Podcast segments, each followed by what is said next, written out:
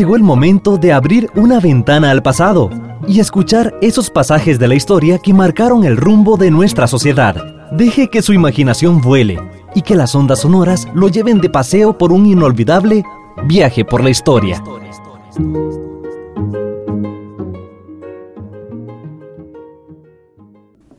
La rebelión de Pablo Presbere. El desarrollo de la colonia, de la conquista y de la colonia en Costa Rica son reflejan dos etapas de la vida de la presencia española en aquel periodo entre 1500 y 1821. La etapa de la conquista, que es el periodo que va desde 1502, cuando llega Colón a la región caribeña de Costa Rica, a la zona atlántica,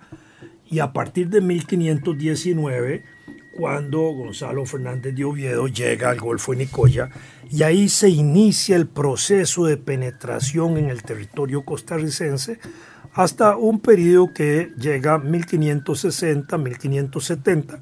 que es cuando los españoles han llegado al centro del país y han fundado Cartago. Cuando se funda Cartago se interpreta que ya ellos tienen un dominio del Valle Central, y con el dominio del Valle Central inician el proceso de colonización. La etapa de la conquista técnicamente había desaparecido, pero no dejan de desaparecer las acciones conquistadoras de penetración en el territorio costarricense. El territorio hay que seguirlo penetrando porque en todas partes hay indígenas y hay que irlos a someter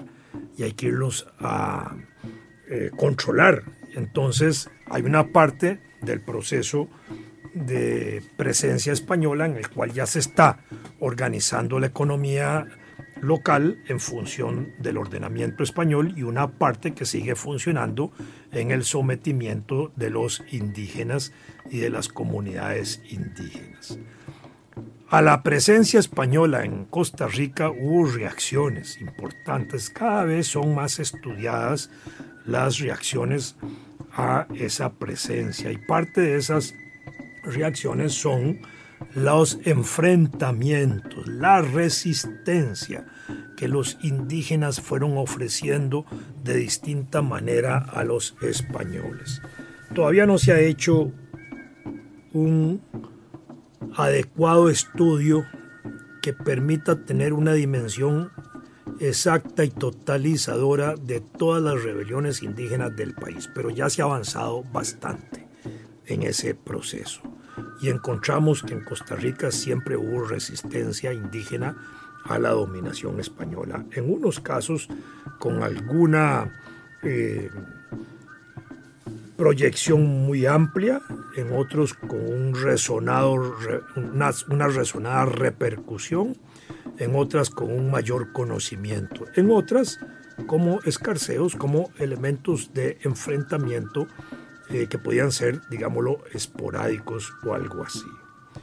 Una de esas rebeliones importantes que se destacan dentro de la presencia de resistencia indígena de Costa Rica a la dominación española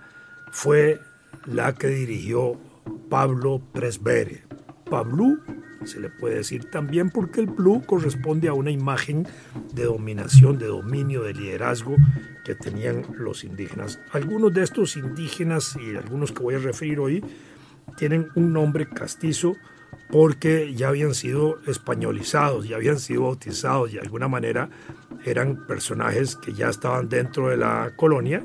pero que mantenían de una u otra manera una parte indígena importante en sus nombres y que respondían también a los vínculos de sus comunidades indígenas.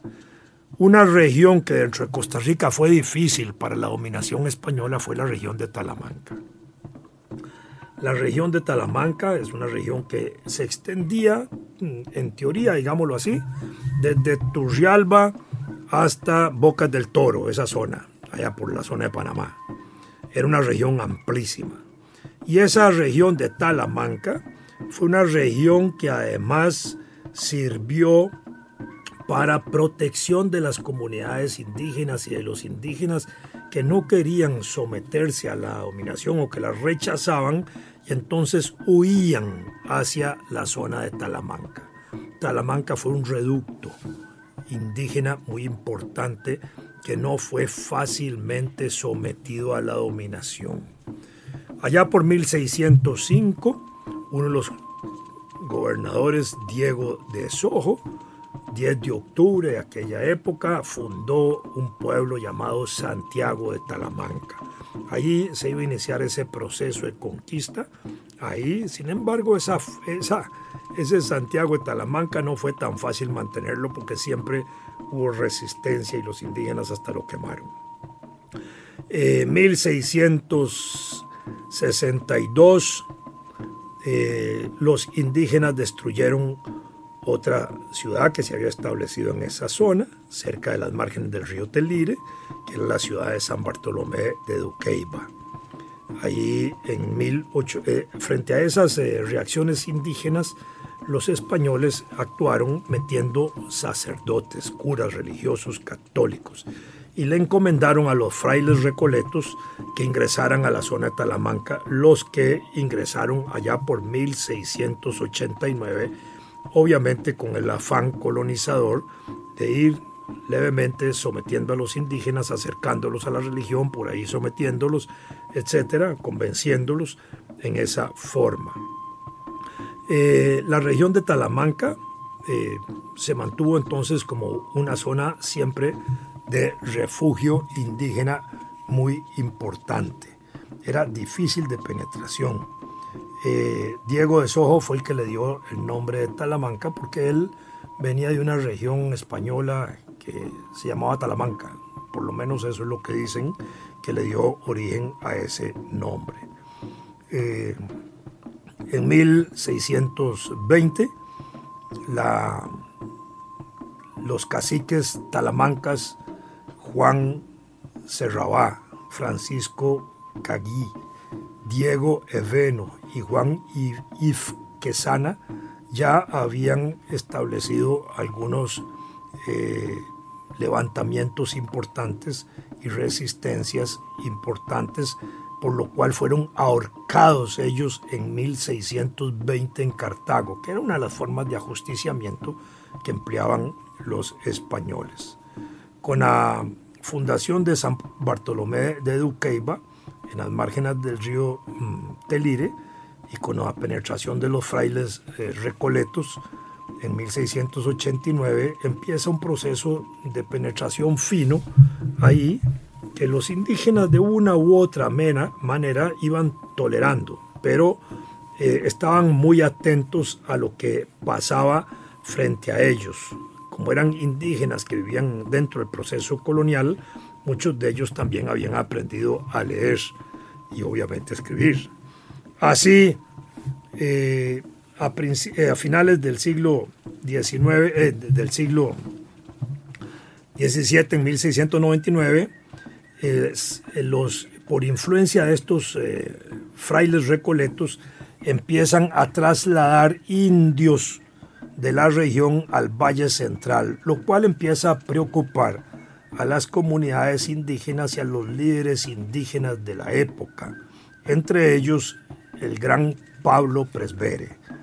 que es quien va a dirigir una de las sublevaciones más importantes y la que más se reconoce en la historia indígena del país y que dio también motivo para que en 1997, el 3 de abril, la Asamblea Legislativa reconociera a Pablo Presbere como el defensor de los pueblos originarios de Costa Rica y lo ubicara en la galería de héroes ilustres dentro de la Asamblea Legislativa y que el 4 de julio de cada año se celebre en recordación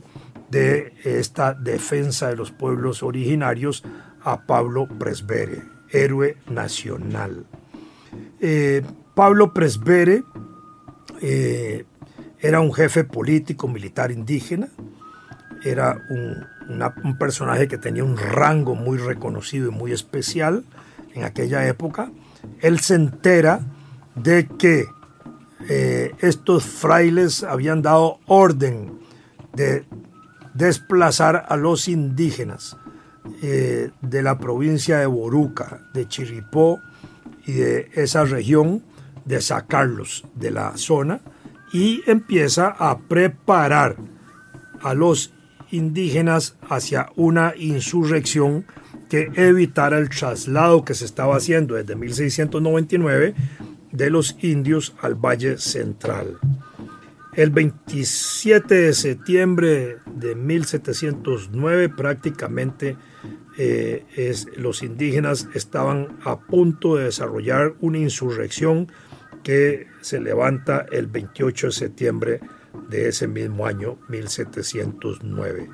Con esta insurrección, los indígenas se enfrentan a los curas recoletos que estaban en la zona.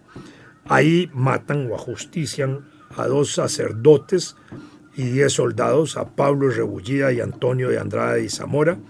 que eran sacerdotes, queman 14 templos católicos que ya existían en esa zona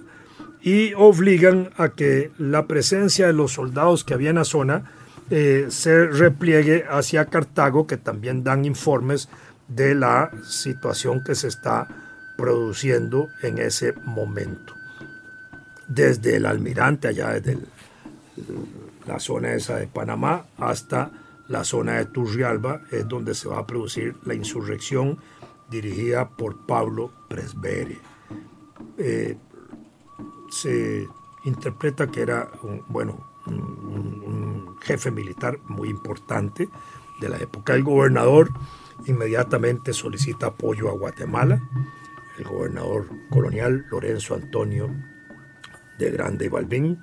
que era el, gobernador en el momento, solicita apoyo militar, soldados, armas, etcétera, a Guatemala, a la Capitanía General para enfrentar la insurrección recibe algún apoyo. Eh, en el enfrentamiento a, los indígenas, a los soldados se les ofrecía algunos premios. Una de ellas era capturar esclavos. Esos esclavos los podían vender o tenerlos a cuenta propia, entre otras cosas. Obviamente la superioridad militar española era enorme. Usaban la pólvora, los eh, artefactos metálicos para la protección del cuerpo y las armas metálicas, que les, producía ventaja importante en el conflicto militar. La insurrección llevada desde el 28 de septiembre de 1709 termina prácticamente en 1710, cuando fueron capturados los eh, indígenas insurrectos, 700 indígenas fueron capturados, entre ellos los líderes más importantes eh, indígenas.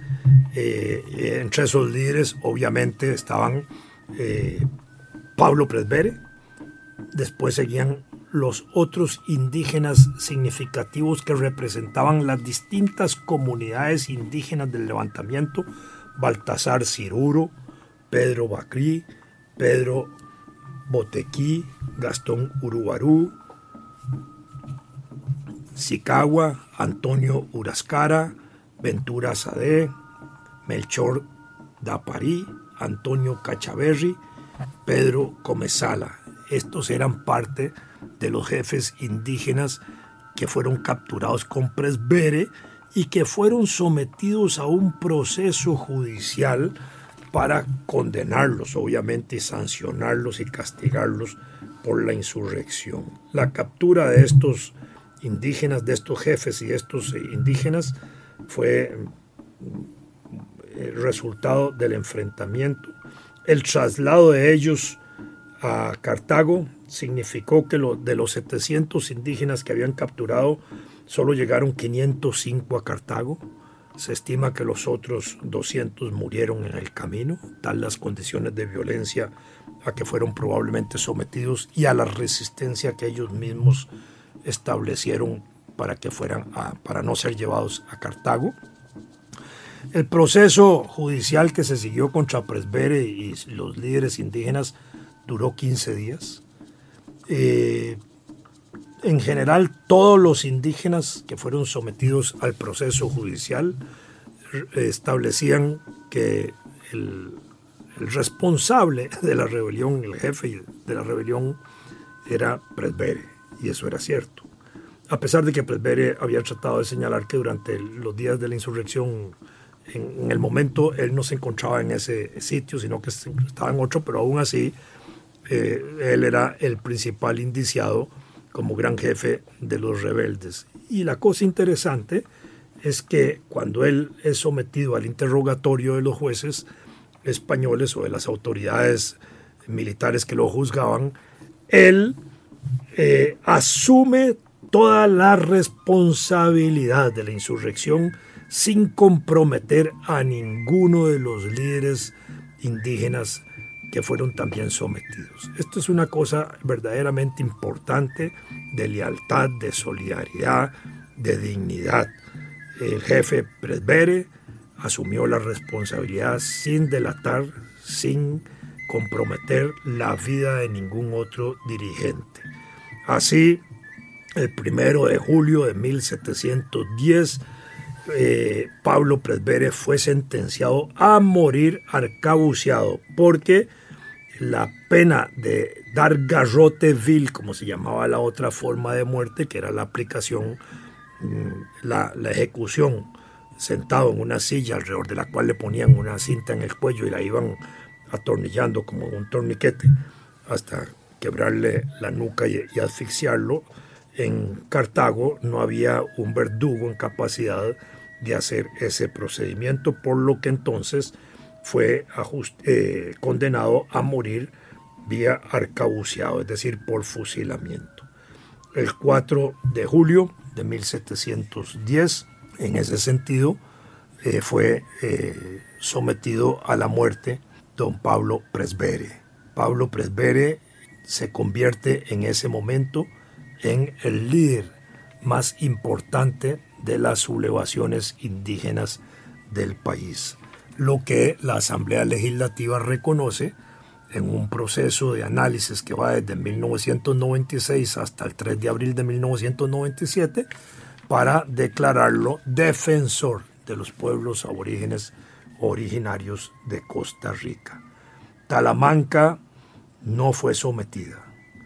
no fue dominada por los españoles. Eh, en este sentido, llegó a 1821 sin haber sido sometida totalmente por los españoles.